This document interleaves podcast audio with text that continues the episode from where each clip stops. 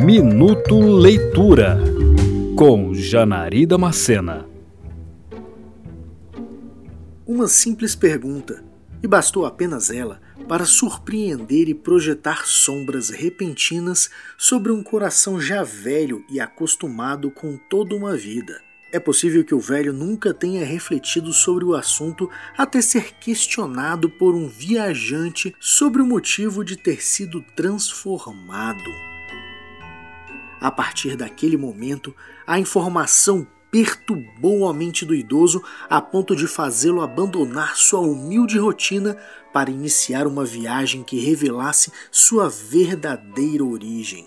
Esse é o início da aventura de O Homem-Abelha de Orn, publicado em 1887 pelo norte-americano Frank Richard Stockton.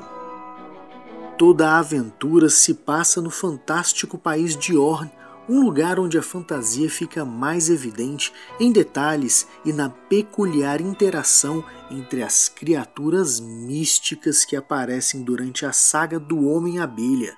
Mesmo sendo feio, desarrumado, encarquilhado, marrom, pobre e parecer que as abelhas eram suas únicas amigas, o velho era feliz. Apesar disso, abandona a tranquilidade e parte em busca da sua verdadeira origem e, porventura, de toda uma outra vida que seja diferente da sua. E esta jornada é feita de encontros inusitados que impulsionam o desenrolar da viagem. Assim, o país é percorrido desde sua extrema beleza ao local das mais horríveis criaturas, enquanto o idoso pensa e observa.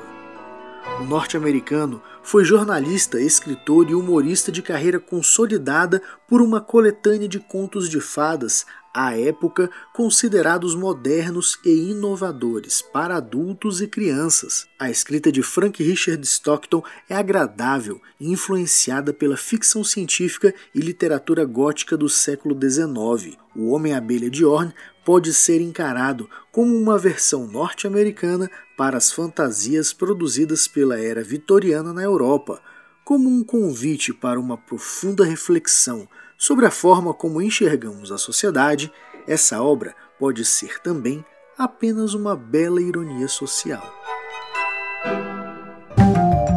Você ouviu Minuto Leitura